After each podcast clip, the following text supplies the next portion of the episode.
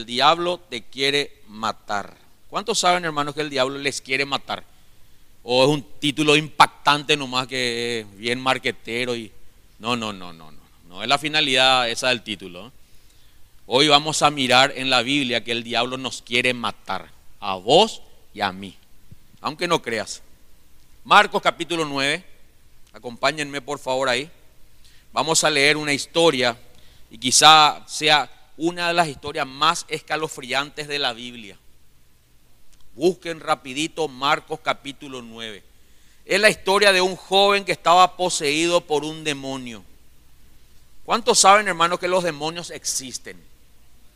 Que nosotros tenemos una vista natural, pero que hay un mundo espiritual donde los demonios están haciendo de las suyas, donde están obrando y que nosotros no vemos.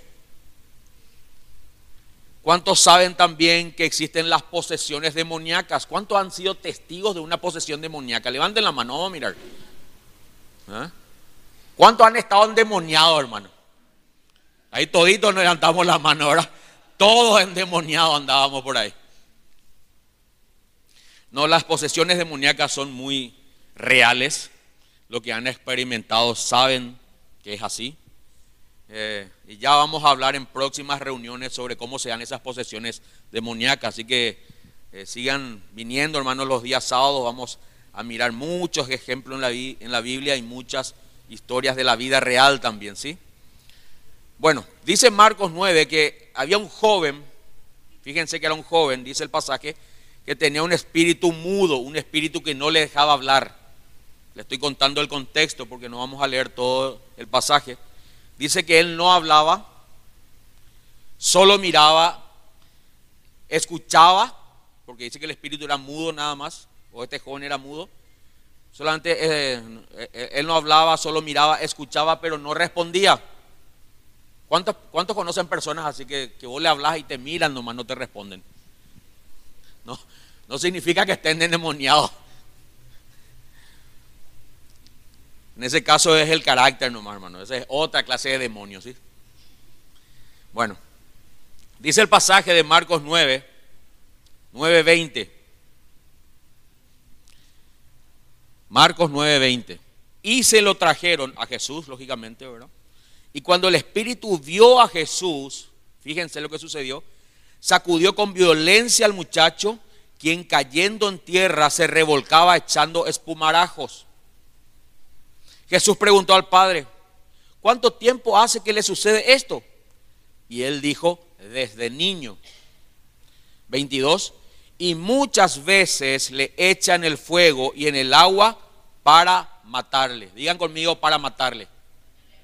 Digan conmigo para matarle. Para matarle. Pero si no puedes, perdón, pero si puedes hacer algo, ten misericordia de nosotros y ayúdanos. Vamos a inclinar nuestro rostro, hermano. Señor, te pedimos que tengas misericordia de nosotros y que nos ayudes en esta noche, Señor, porque estamos delante de tu palabra y sabemos que hay un mundo espiritual real. Queremos, Señor, ser conscientes de esto y vivir, Señor, un cristianismo eh, realmente de victoria. Pero para poder vivir un cristianismo de victoria necesitamos conocer también las obras del enemigo. No queremos ignorarlas, Señor. Por eso te pedimos que nos ayudes en el nombre de Jesús. Amén. Hermanos, en ocasiones los cristianos nos olvidamos que estamos en medio de una batalla espiritual, en medio de una guerra. Olvidamos que tenemos un enemigo en común, vos y yo tenemos un enemigo en común, que es enemigo de nuestras almas, que está furioso y está deseoso por destruir nuestras vidas y lo quiere hacer hasta la muerte.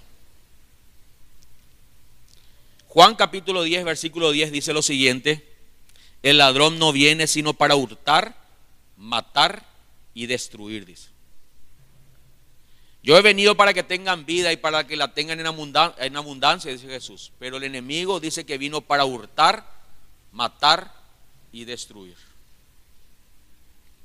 En otras palabras, la única misión del diablo es robarte, es matarte y destruirte. El diablo no es tu amigo. El diablo no busca, ah, a ver, bendecirte.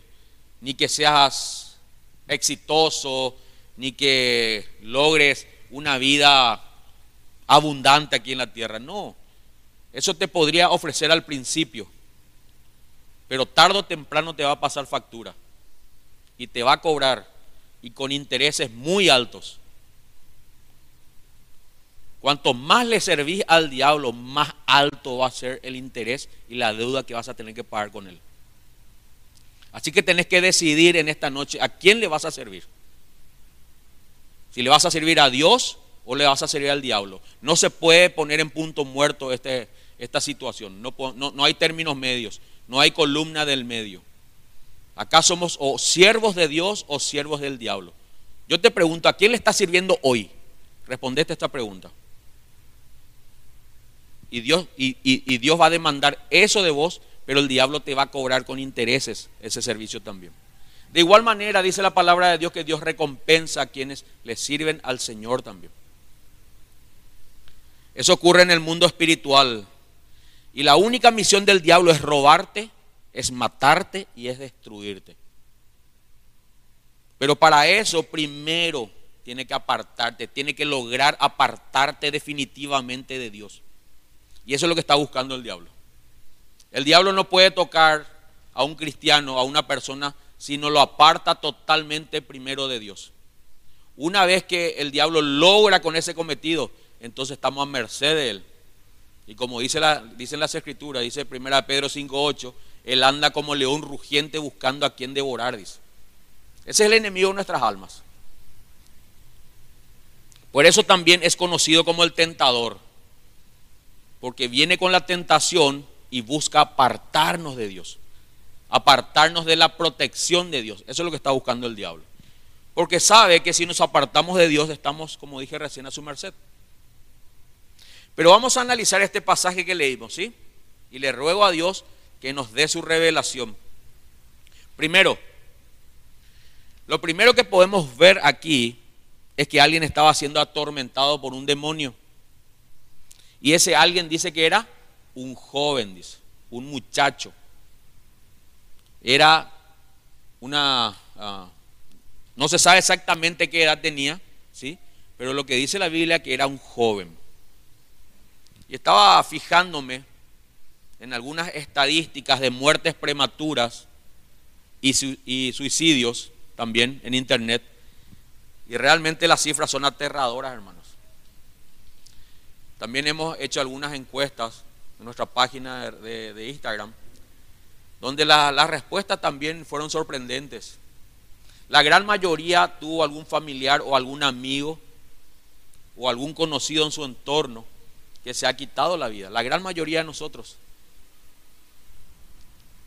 Muchos de los que estamos aquí, o muchos de los que respondieron esa encuesta por lo menos, también en algún momento sufrieron crisis depresiva y en algún momento pensaron en sacarse la vida.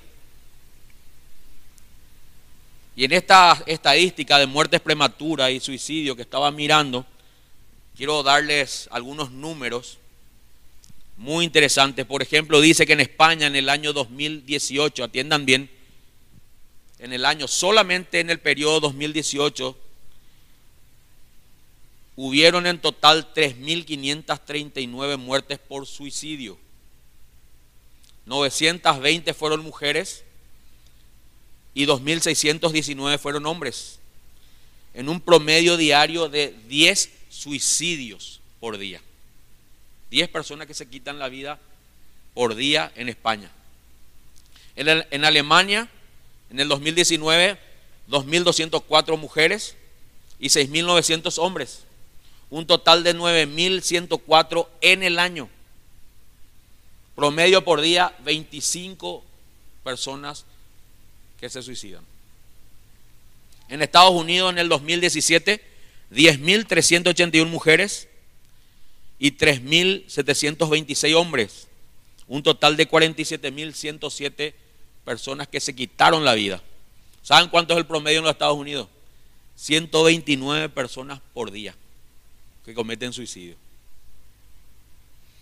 Si venimos un poquito más para acá, en América del Sur, Brasil en el año 2017 tuvo un total de 12.490 casos.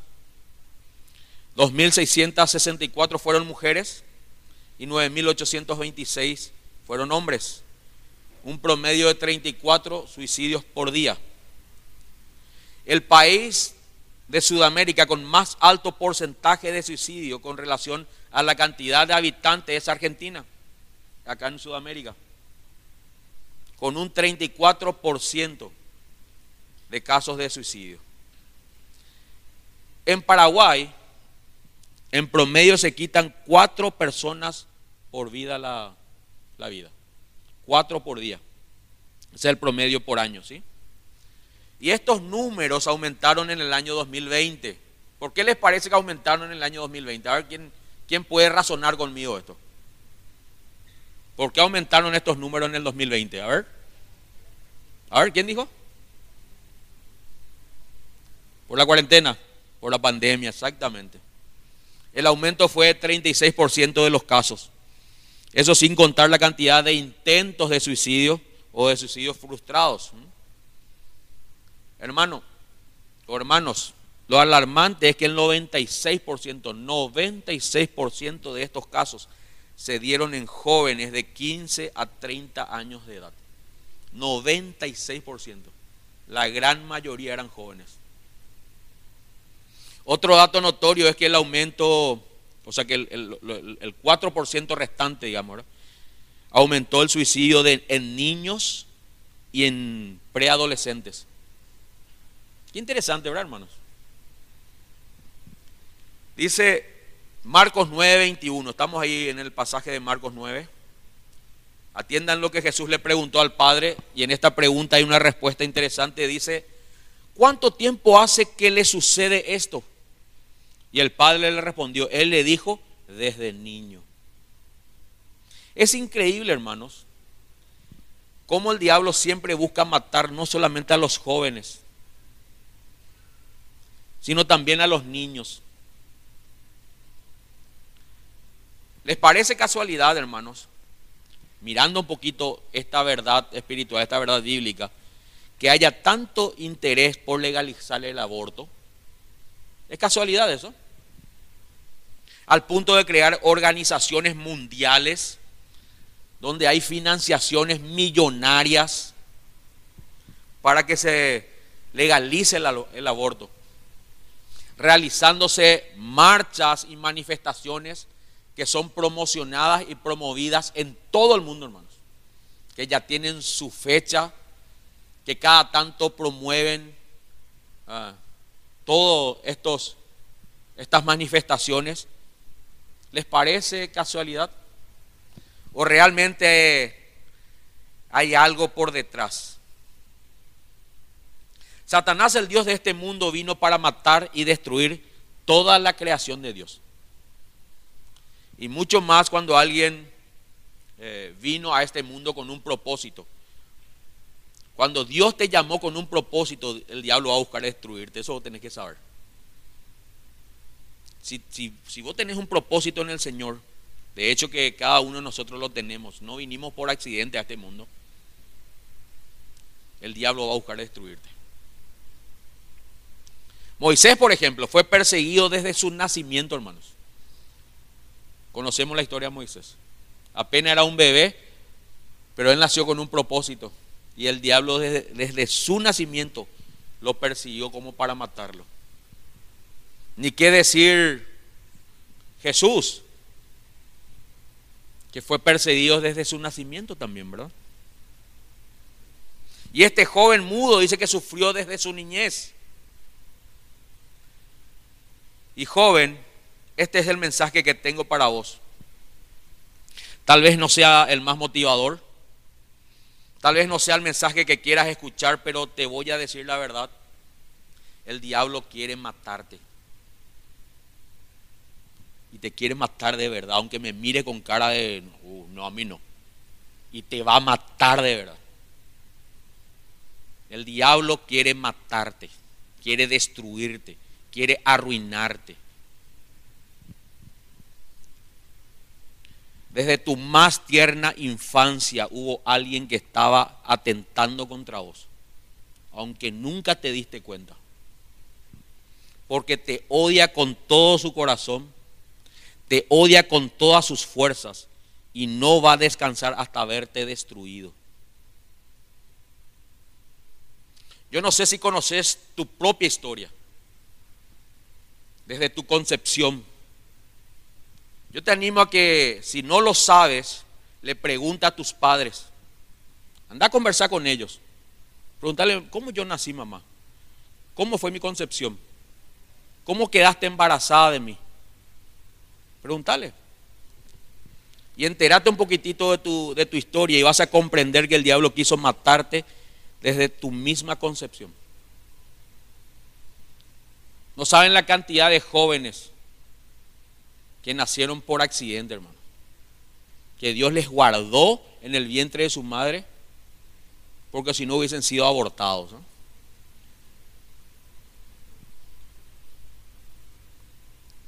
Ahora, ¿por qué, ¿por qué el diablo no logró destruirnos desde nuestro nacimiento, de nuestra concepción?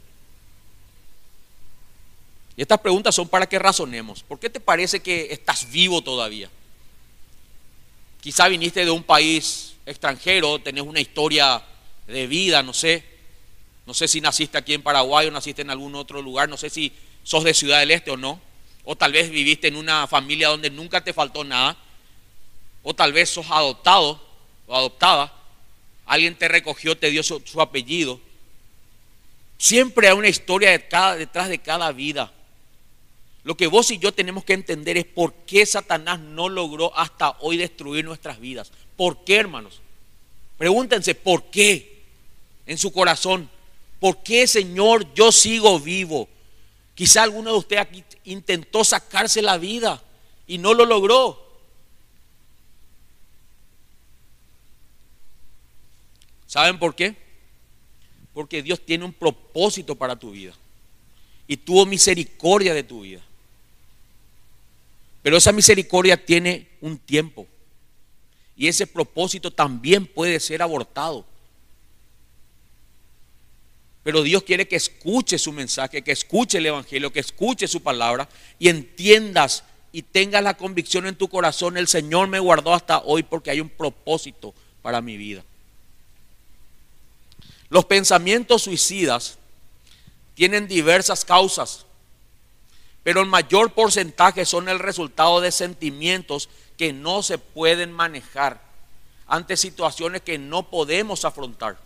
Por eso nos vienen muchos pensamientos suicidas, donde perdemos las ganas de vivir, donde entramos en crisis depresivas. Y lo último que queremos es vivir. Cuando se presenta alguna situación abrumadora en nuestras vidas, y nadie puede decir que nunca pasó por eso. Situaciones familiares, conflictos. Cuando las bases son eh, emocionales o tenemos bases emocionales que no son firmes. Creemos que no hay esperanza en el futuro, pensamos equivocadamente y creemos que el suicidio es la única manera o el único remedio para que el tormento acabe la mayoría de la gente piensa así. Ya no quiero sufrir, ya estoy sufriendo demasiado, quiero que termine, dice. Una decepción amorosa, una traición, un abandono, el ver que fuimos engañados por la persona que más amábamos, la separación o divorcio de nuestros padres, sentir que las personas que tendrían que cuidar de nosotros no lo hacen una enfermedad incurable, una situación incorregible, frustraciones académicas, frustraciones personales, frustraciones profesionales, escasez económica, entre otros problemas, nos llevan a pensar equivocadamente. Y es ahí donde el diablo saca ventaja de nosotros. Y es ahí donde el diablo comienza a meterte ideas en tu cabeza y en la mía para que nosotros terminemos destruidos. Queriendo calmar el tormento, nos condenamos al tormento eterno. Porque ¿cuántos saben que los que se quitan la vida van a una eternidad sin Cristo? van a un tormento eterno. Aunque le recen todo lo que quieran rezarle y se hagan novenas y trío y todo, hermano. Vamos a mirar dónde dice eso aquí en la Biblia. ¿sí? Mateo capítulo 27, versículo 3. Mateo 27, 3.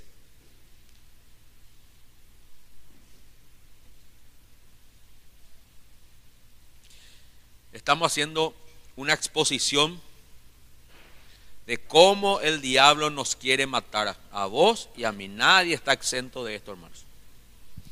Dice así Mateo 27, 3. Cuando Judas, quien lo había traicionado, había traicionado a Jesús, dice, se dio cuenta de que habían condenado a muerte a Jesús, se llenó de remordimiento. Así que devolvió las 30 piezas de plata a los principales sacerdotes y a los ancianos. Versículo 4. He pecado, declaró, porque traicioné, traicioné a un hombre inocente.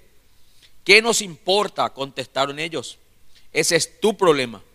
Entonces Judas tiró las monedas de plata en el templo, salió y se ahorcó. Este testimonio de Judas, del suicidio de Judas, es el ejemplo más contundente de que nadie en sus propias fuerzas puede luchar contra el diablo. Nadie, hermano. Judas había traicionado a Jesús, Judas se había apartado de Jesús, Judas, había descuidado su comunión con el Señor. Es más, quizá nunca tuvo una comunión con Él.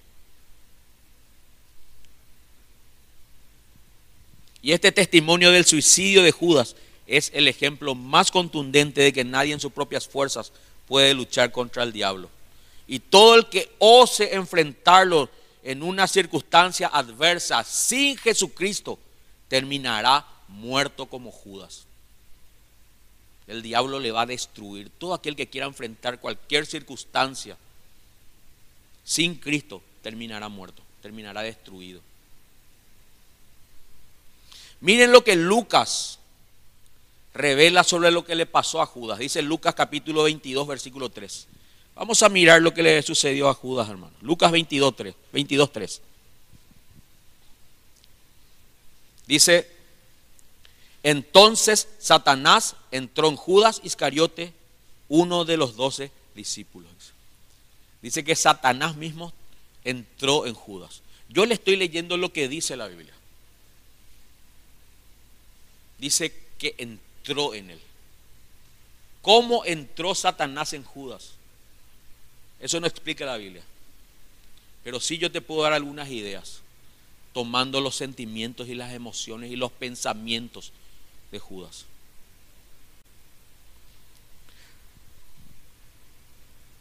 Ahora, ¿para qué Satanás entró en Judas? Eso sí dice la Biblia, hermano. ¿Saben para qué? Para matarlo.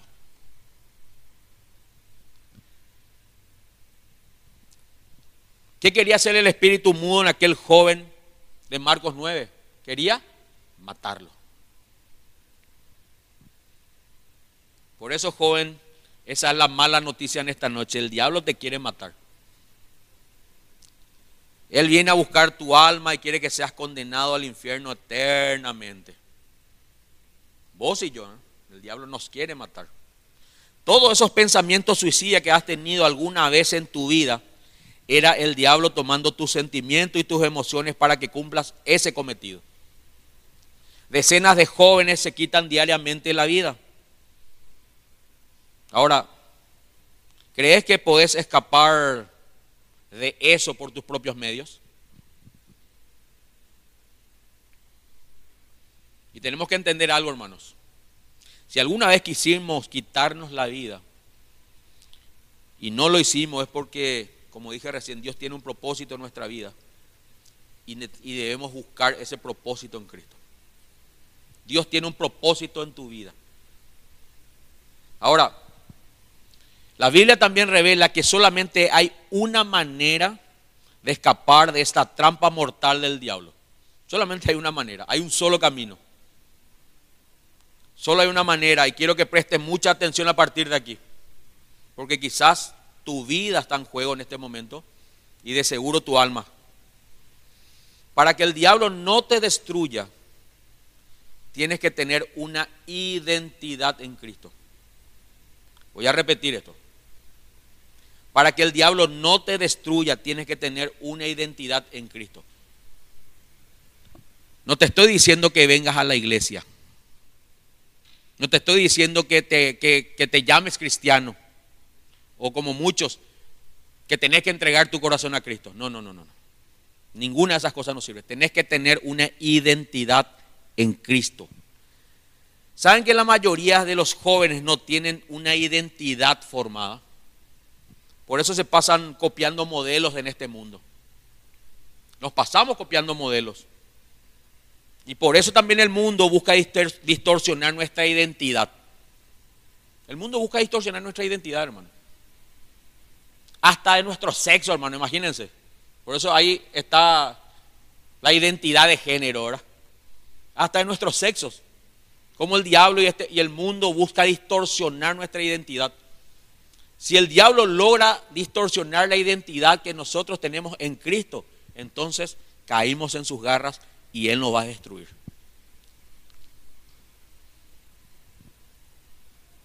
La mayoría de las ideologías de este mundo que, que, se inculcan hoy en los colegios y en las universidades tienen que ver con la distorsión de la identidad en los jóvenes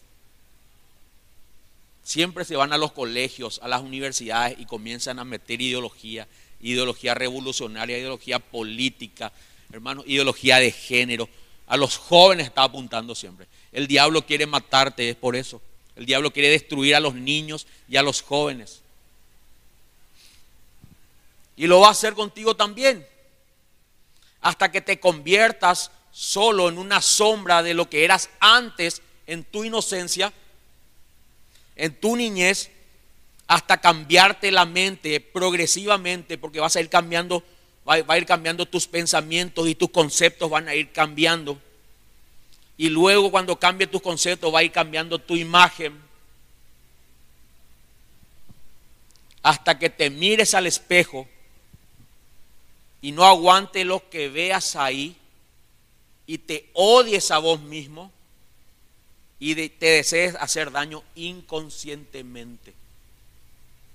¿No es esta la realidad de muchos jóvenes?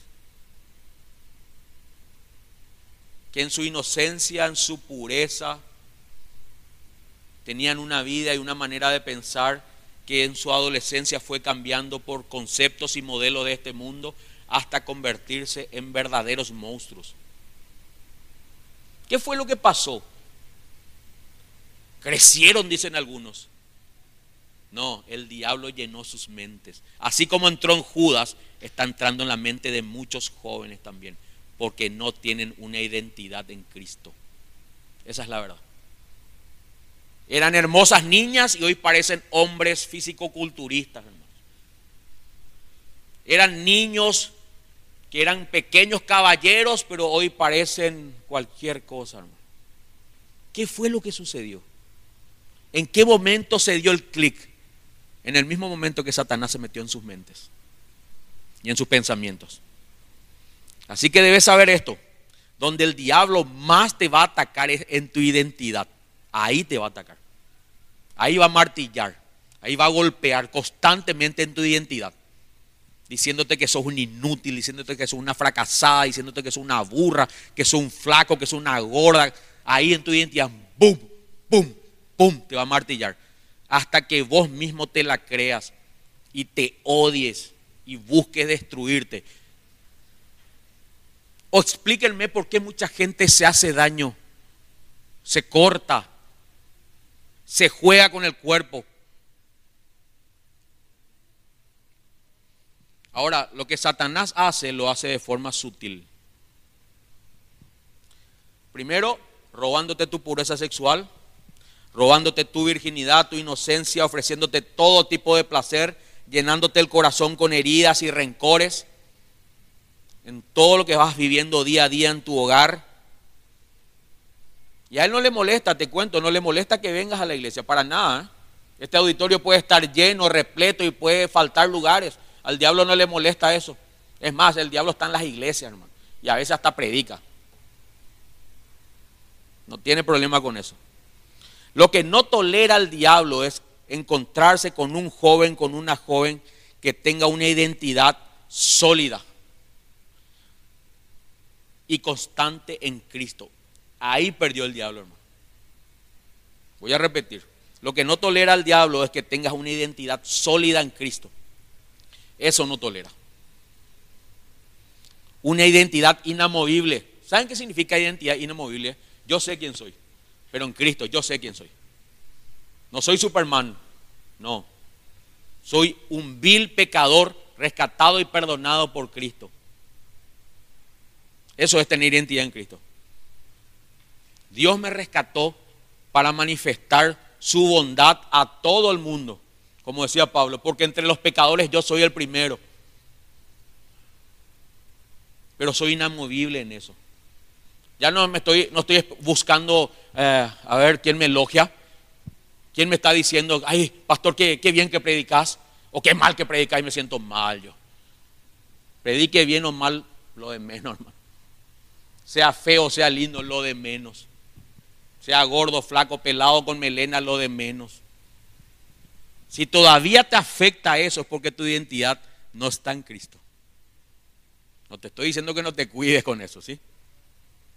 Ni que no te cortes el cabello, ni te afeites, ni te bañes.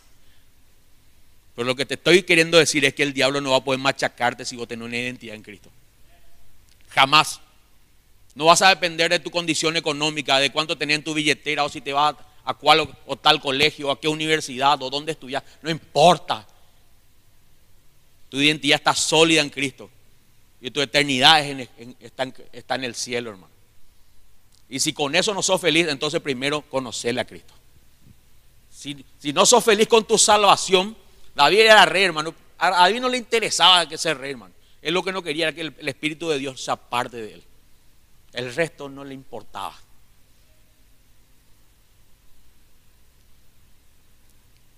Satanás no tolera a un joven, a una joven que tenga una identidad definida en Cristo, sólida, inamovible. Eso es lo que llama la atención. No los músculos, y no estoy diciendo que no vayan al gimnasio. No los ojos claros, no el peinado, no sé.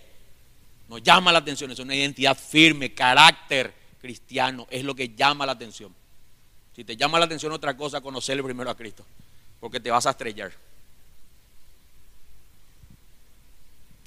La identidad de Cristo, hermanos, esa identidad inamovible, voy a repetir varias veces para que se nos fije la idea, que sea el resultado de la convicción que tengas sobre el valor que tu vida tiene para Dios. ¿Vos sabés qué valor tiene tu vida para Dios? O viniste a este mundo porque, no sé, tu papá y tu mamá se encontraron y ¡pum! naciste vos. O te trajo la cigüeña. ¿Vos tenés conciencia del valor de tu vida para Dios? ¿Tenés, tenés conciencia de eso? Tu vida costó nada más y nada menos que toda la sangre de Jesús. El diablo te dice lo contrario, no vales nada, sos un inútil, sos una fracasada. Pero tu vida costó nada más y nada menos que hasta la última gota de la sangre de Jesús. Jesús menospreció su vida por amor a vos y por amor a mí. Yo te pregunto, ¿sabes quién sos en Cristo? ¿Sabes quién sos para Dios? Y que el Espíritu Santo me ayude en esta hora a sembrar esta convicción en usted, hermano. Yo le voy a pedir que cierre un ratito sus ojos, por unos segundos. Pero cerrá tu ojo en serio y escucha lo que te voy a decir. Escuchen bien lo que Dios les va a decir ahora. Esta es tu identidad. Tú eres mi hijo, dice el Señor. Tú eres mi hija. Que esta identidad se forme en vos. Vos sos un hijo de Dios. Si crees en Jesucristo, si te arrepentiste de tus pecados, sos un hijo de Dios, una hija de Dios. Tu vida vale mucho para Cristo. No importa lo que te digan los demás, sos hijo de Dios, sos hija de Dios. Amén. Abran sus ojos, hermanos. El mayor título, y atiendan bien, que un pecador como nosotros puede cargar es ser llamados hijos de Dios. Ese es el mayor título que vos y yo podemos tener. Que nos reconozcan como hijo de Dios. Miren lo que dice en 1 Juan 3, 1. Primera de Juan capítulo 3, versículo 1.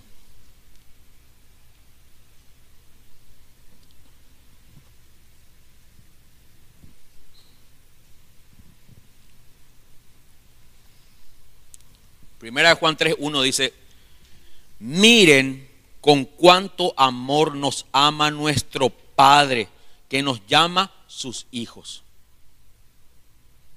Y eso, eso es lo que somos, dice. Pero la gente de este mundo no reconoce que somos hijos de Dios porque no le conoce a Él. Ese es el mayor título que vos y yo tenemos, el ser hijos de Dios.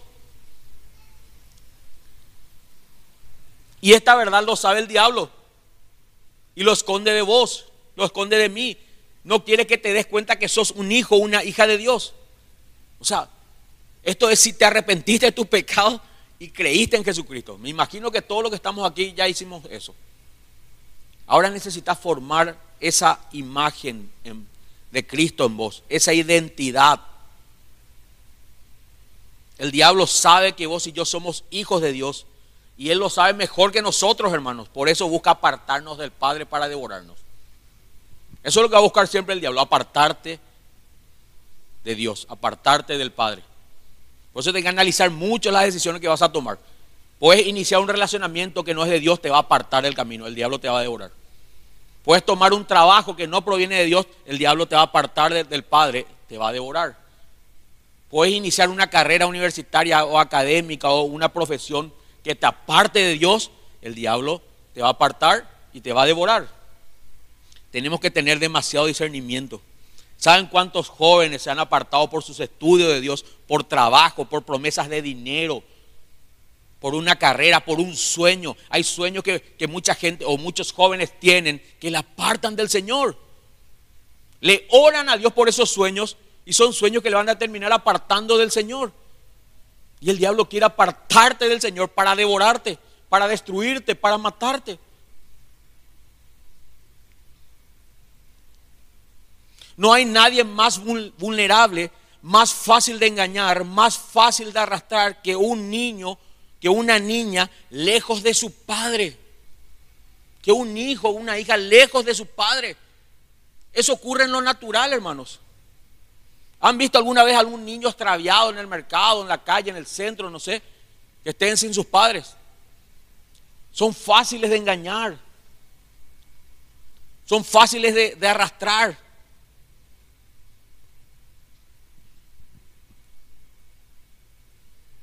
Me acuerdo que hace, hace muchos años atrás, Tati tenía tres años aproximadamente, fuimos de vacaciones y estaba jugando ella en la arena. Iba a cargar, nosotros estábamos en la playa estábamos, ella se iba a cargar con su baldecito, se iba a cargar agua en el mar y venía y famoso el castillo y qué sé yo que construyen ahí, ¿verdad? las criaturas. Ella se alejaba de nosotros y volvía. Atiendan esta imagen, se alejaba de nosotros y volvía. Constantemente, luego volvía a alejarse y después regresaba de vuelta y volvía a alejarse y regresaba de vuelta. Hasta que un momento a mí se me perdió de vista. Yo estaba sentado, de repente le, le perdí de vista a ella. Era un 10 de enero, imagínense lo que es una playa 10 de enero más o menos. Millón, millones de personas. Y de repente mi hija de tres años se me perdió me levanto, corro hacia el agua, ¿verdad? Y me empezaba a mirar por todos lados, encima no tenía mi lente, me acuerdo, no veía nada. Y en un momento levanté así la mirada y le he visto allá a lo lejos a una, una cabecita rubia, con dos colitas. Para mí luego se me abrió el cielo, hermanos. Me fui corriendo y ella ni cuenta se dio. Cuando me vio a mí, entró en desesperación y comenzó a llorar. Porque ahí se dio cuenta que se perdió. Ese mismo día se me perdió en el ascensor, hermano. Otra vez, dije yo. Dios mío. Les quiero decir algo, hermano. No hay nada más desesperante para un padre que ver sufrir a sus hijos. No hay. Lo que te estoy transmitiendo vos no entendés, porque a lo mejor porque no sos padre todavía. Pero no hay nada más desesperante para un padre que ver sufrir a sus hijos.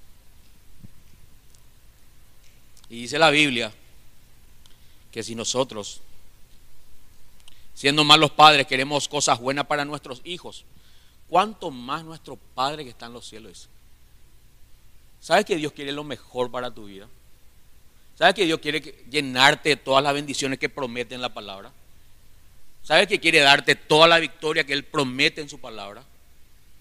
¿Sabes que quiere protegerte? Él es tu Padre eterno. Toda, toda buena dádiva y todo don, don perfecto viene del cielo, viene de Él. Viene el Padre de las luces, dice.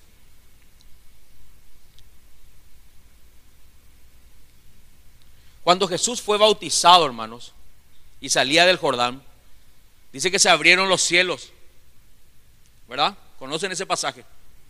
Cuando el Bautista le estaba bautizando a la gente, vino Jesús.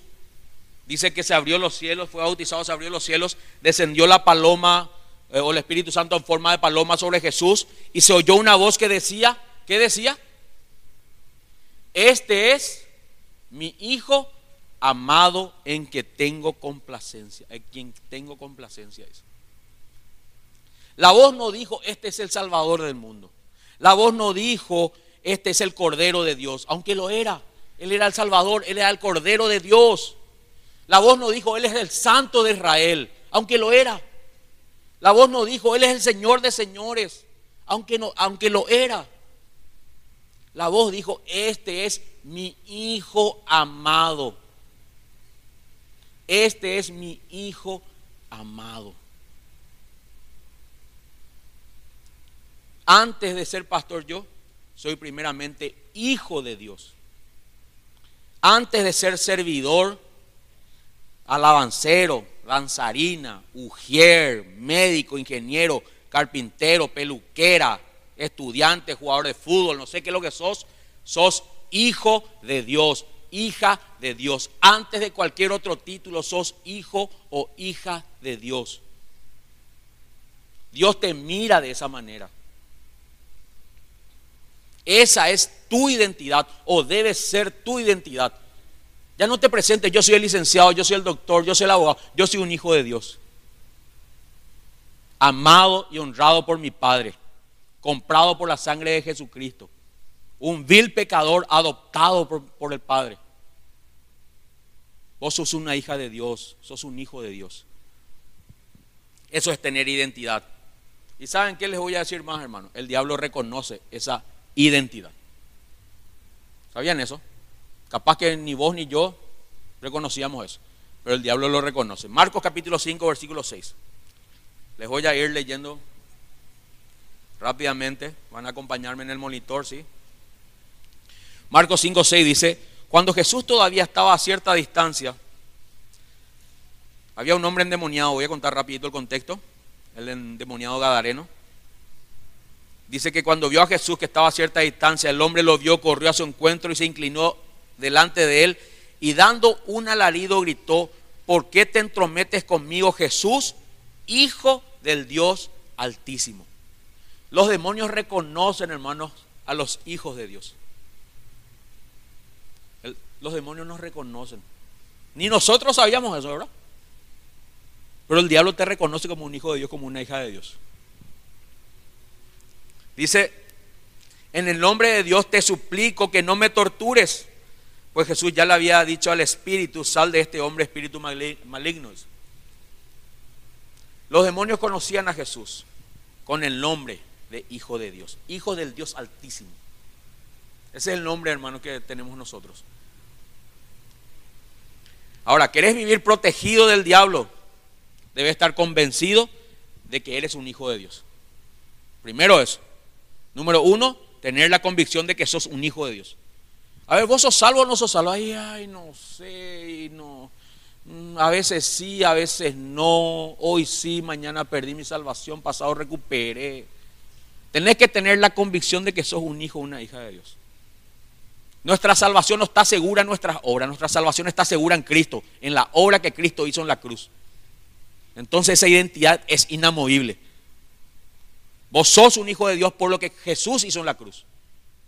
Sos una hija de Dios por lo que Jesús hizo en la cruz. No porque sos bueno, no porque sos buena. Porque de hecho no lo somos, ni buenos ni buenas. Lo primero que tenés que entender para estar protegido del diablo es tener tu identidad. Yo soy un hijo de Dios, tengo que estar convencido. ¿Por qué soy un hijo de Dios? Porque Jesús murió en la cruz, yo creo en Él, me arrepentí de mis pecados y ahora puse mi fe en Jesús. Soy un hijo de Dios, eso dice la Biblia. Y segundo, debes vivir como Jesús vivió. O debemos vivir como Jesús vivió. Primera de Juan 5, 18, estamos terminando. Primera de Juan 5, 18.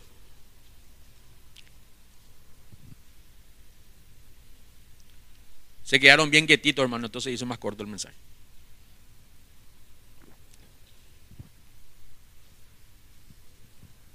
Primera de Juan 5, 18 dice así. Este es el apóstol Juan escribiendo esta carta y lo primero que dice es, sabemos que a los hijos de Dios o que los hijos de Dios no se caracterizan por practicar el pecado bueno, ya volver a leer. Sabemos que los hijos de Dios no se caracterizan por practicar el pecado. Fíjense que no dice no pecan.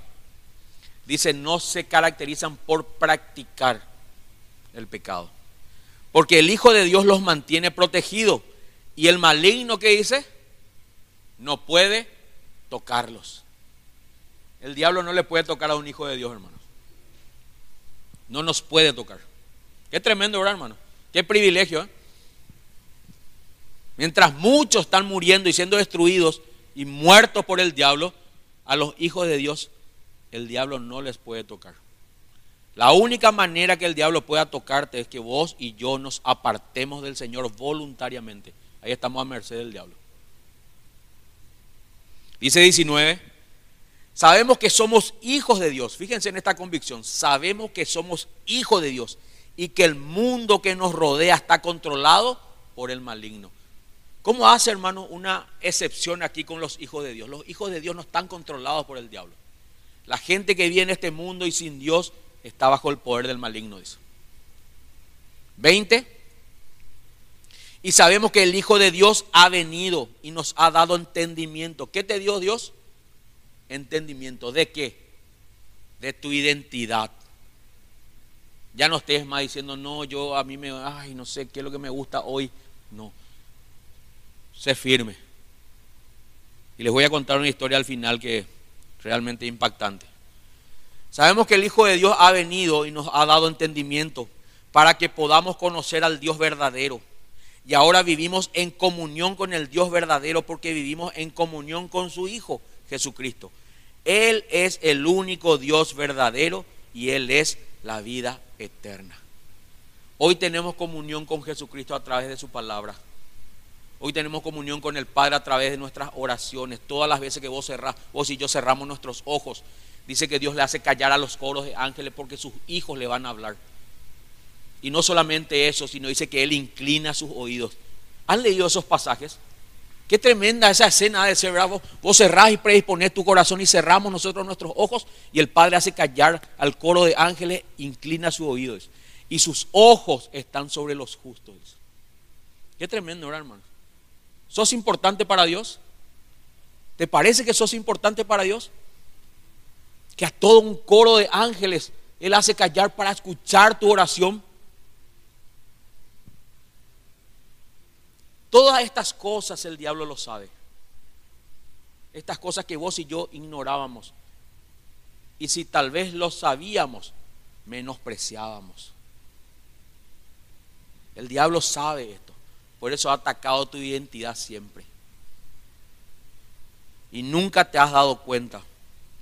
Y lo peor es que el diablo usa muchas veces a las personas que más a más, a las personas que están a tu alrededor, el diablo está usando. El diablo no, se, no aparece y te, te dice las cosas, le utiliza a las personas que están a tu alrededor, le utilizan a tus amigos para que te arrastren, diciéndote, pero ¿qué vas a hacer cristiano vos? ¿Qué te querés hacer el santo? Le utiliza a tus padres, que te denigran muchas veces.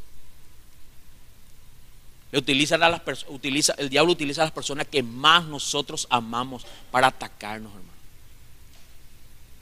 ¿Se acuerdan cuando Job fue tentado por el diablo? ¿A quién le utilizó, hermanos? A su esposa le usó, hermano. Todavía honras a Dios, maldice a Dios y muérete, le dijo. Las personas que más amamos muchas veces utiliza el diablo. Así que no vaya a entregarte a tu corazón. Ay, porque ese, ay, ay, en serio. Ese te va a tirar por la borda del balcón, te va a arrojar. A eso le utiliza el diablo, hermano. A las personas que más amamos, y él lo sabe. Quiero terminar con, con esta historia, este mensaje. Hace muchos años es una historia que me vino hoy. Teníamos un ministerio en la calle donde le predicábamos, le estoy hablando seguramente hace 10 años atrás, no recuerdo. Le predicábamos a, a, a trabajadores de la calle, a trabajadoras en realidad de la calle de la noche. Eran prostitutas y travestis. E íbamos con un grupo de hermanos, ¿verdad? En algún momento fue el pastor Osvaldo con nosotros, fue eh, Juan Paiva, el hijo del pastor, William Cooley, José Galeano y otros hermanos que, nos íbamos todos los miércoles a las 11 de la noche, ya nos íbamos nosotros, haga frío, llueva, haga calor. Durante dos años y medio hicimos este ministerio todos los miércoles. Llevábamos nuestro mate y teníamos un pequeño grupo de oración con la prostituta y travesti, en serio. Esto hacíamos. Y nos poníamos a conversar con ellos y a tomar mate también con ellos, hermano. Así que el coronavirus, hermano, ni ahí estamos nosotros con eso. Sí, ahí ya estuvimos, ni ahí. Y recuerdo que todos los miércoles íbamos.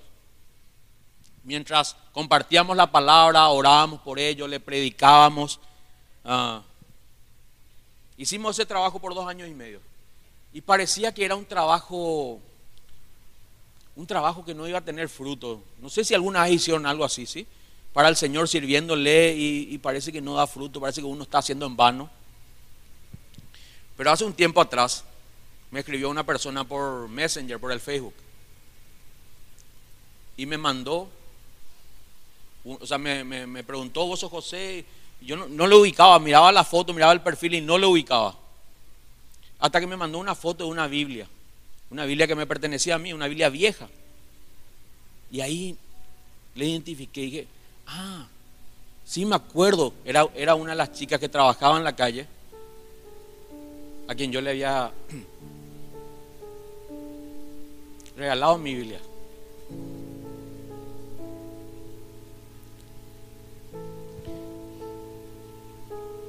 Muchos años después, muchos años después de que esto sucedió, me contó su historia. Ella estaba, trabajaba en la calle cuando, cuando nosotros hablábamos con ella, me había contado que ella trabajaba en la calle porque tenía un novio, una pareja, que le denigraba, y que se aprovechaba de ella.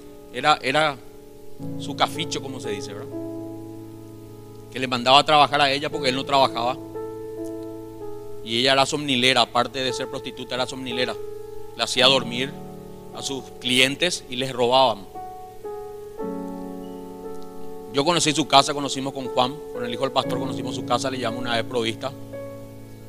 Y vimos que tenía dos hijos con este hombre. Y por muchos años ella vivió en esa condición. Cuando me escribe por, por Messenger, me cuenta parte de, la, de su vida después de, de Cristo. Me manda la foto de la Biblia. Y me dijo, hoy estoy casada. ¿Te acordás de aquel hombre? Sí, me acuerdo. Ya hace muchos años yo terminé esa relación. Yo hoy estoy casada, me dijo me casé con un cristiano. Estamos congregando en una iglesia. Y me dijo algo que me llamó la atención, que hoy recordé. Hoy soy hija de Dios, me dijo. Hoy soy una hija de Dios. Y me puso así, soy una hija de Dios muy amada. Yo no sé qué vos pensás que sos para Dios. Pero si no entendés si no tenés la identidad de hijo de Dios o de hija de Dios, déjame decirte, el diablo te va a matar, te va a destruir y no va a descansar. Ya no juegues a la iglesia. Formate esta identidad en vos. Que el Señor te revele quién sos en Cristo y lo que, lo que valió tu vida o lo que vale tu vida. Y ya no dejes que nadie te diga lo contrario. No dejes que nadie te denigre. Por más amadas que sean esas personas que están a tu alrededor, ya no dejes que te denigren. Sos una hija de Dios, sos un hijo de Dios. Precioso, preciosa, valioso, valiosa para Él. Amén. Vamos a inclinar nuestros rostros. Y les pido disculpas, hermanos.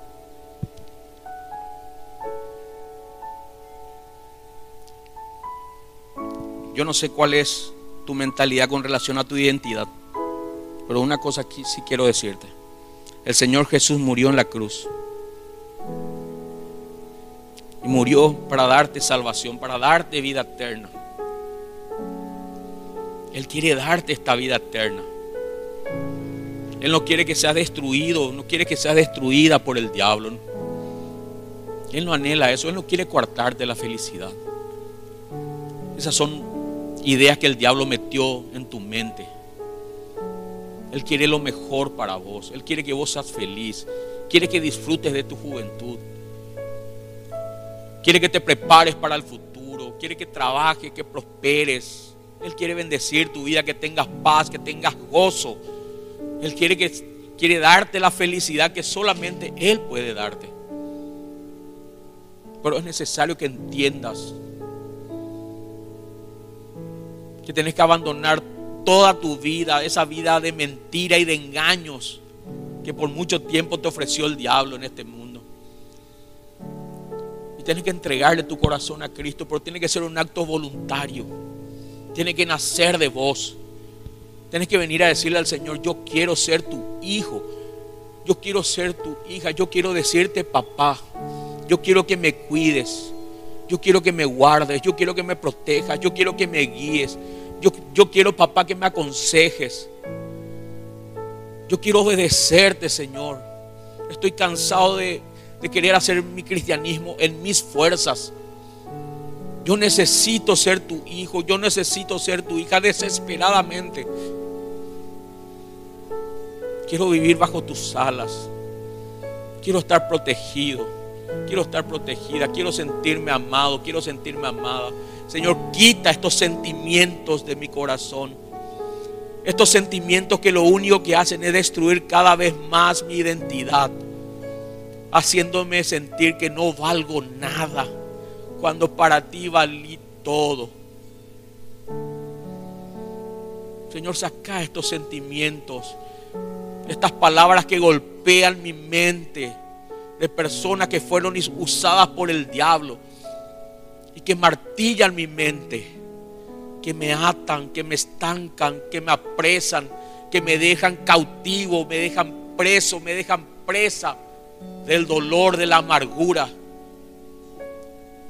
Y permitime que yo me llene de tu amor, que yo me llene de tu paz y que tenga una identidad como esta mujer, Señor, que estuvo en la peor condición que puede estar un ser humano vendiendo su alma y vendiendo su cuerpo hasta el día que te conoció. Y hoy puede decir con firmeza, yo soy una hija de Dios, una hija amada por Dios. Señor, en esta noche, yo te pido por estos jóvenes que tengan una identidad en Cristo y que dejen de jugar a la iglesia y pasen a ser siervos tuyos, siervas tuyas, para gloria de tu nombre. Si en esta noche quieres ser un hijo de Dios, una hija de Dios, ponte en pie, pero solamente si lo quieres ser. Dios no obliga a nadie. Si en tu corazón anhelas, ponte en pie. Y dídele el fondo de tu corazón, Señor, perdona mis pecados, perdona mis maldades. Perdona, Señor tanta indiferencia hacia ti, Señor. Yo quiero ser, Señor, tu hijo. Quiero que vos seas mi padre.